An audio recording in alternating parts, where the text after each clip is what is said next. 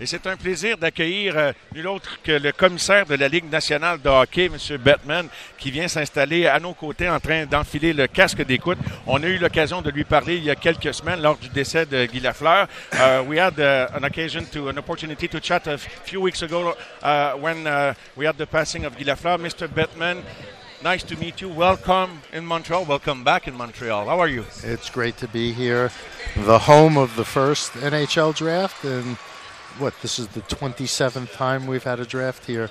Uh, this is a great hockey city.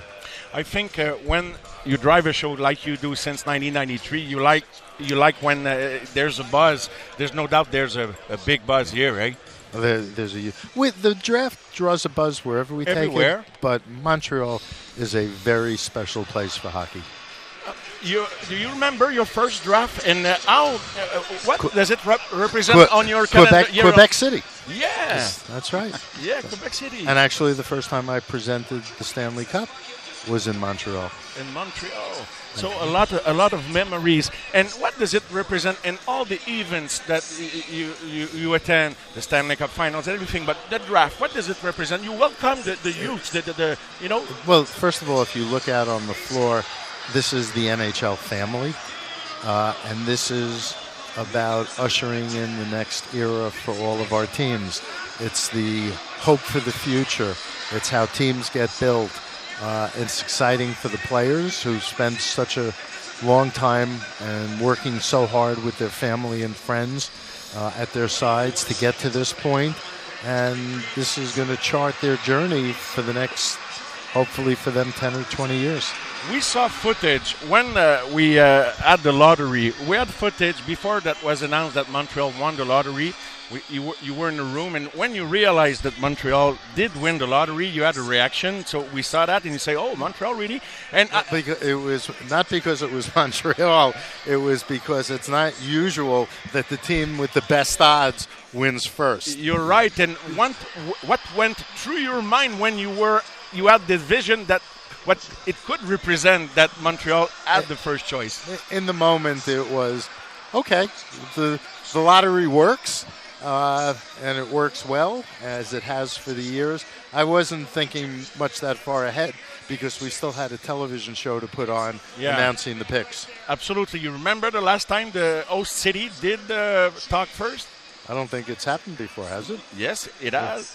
Wendell Clark, Well, that, that's be, Toronto Maple Leafs, 1985. that's before my time. Before your time, That's so you, you, you have a mulligan on, on Uh, this well, one. it's not Mr. a mulligan. No, no, I wasn't even playing. No, no, no. I'm just kidding. I'm just kidding. Uh, are you uh, excited and satisfied that it's also a TV show, a radio show, a lot of buzz? That there's a lot of mystery, a lot of suspense around the first pick. What's gonna Montreal's gonna do tonight? So what are they going to do? You tell me. Well, I have. Uh, I think they might go on Slavkovsky. What do you think? Uh, I don't. I don't predict. Predicting in my job only gets you in trouble. Well, let, let me ask you a prediction. Uh, What's the future of the NHL five next year from now? What, what what's what's on your mind uh, after the COVID uh, uh, uh, after COVID era? And uh, what do you have in mind? Today represents part of what I have in mind. This is a return to normalcy, doing the draft in person instead of virtually.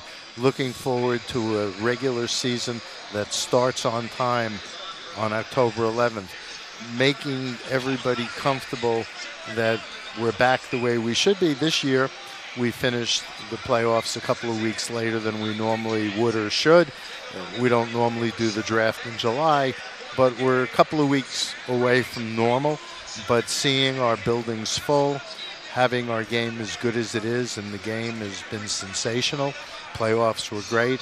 It's about normal, connecting with our fans, giving them the best experience in sport, and moving forward and growing the game.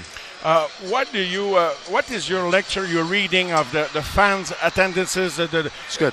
We're, Yeah, we're yeah. back. I mean, but for certain buildings were either at no capacity or half capacity for a period of time, we're basically back, and people are thrilled to be back at our games.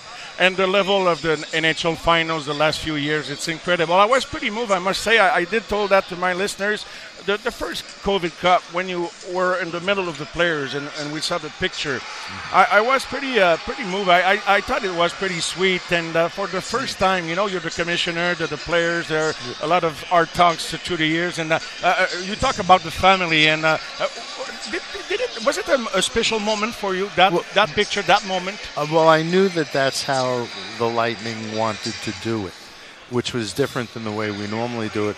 But I think it also represented the emotion of the time because they had basically been locked in the bubble for eight weeks, right? And so this was in the ultimate team sport, this was the ultimate team effort of being able to come together in the bubble. And so they wanted to be a group presentation. And I thought that, and, and I knew that before the game and I thought that would be a great way to do this. And they did it again the following year because it worked so well. You're right. And does that picture has a special place in your office or somewhere? Every presentation uh, is special, and I have the pictures in my mind's eye. Last one. Do you think there's still possibility of growth.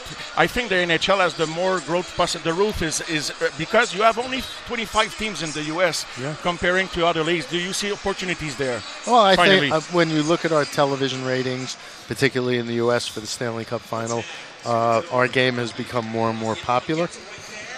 And when we have teams in new places, particularly in the United States, more young people play hockey.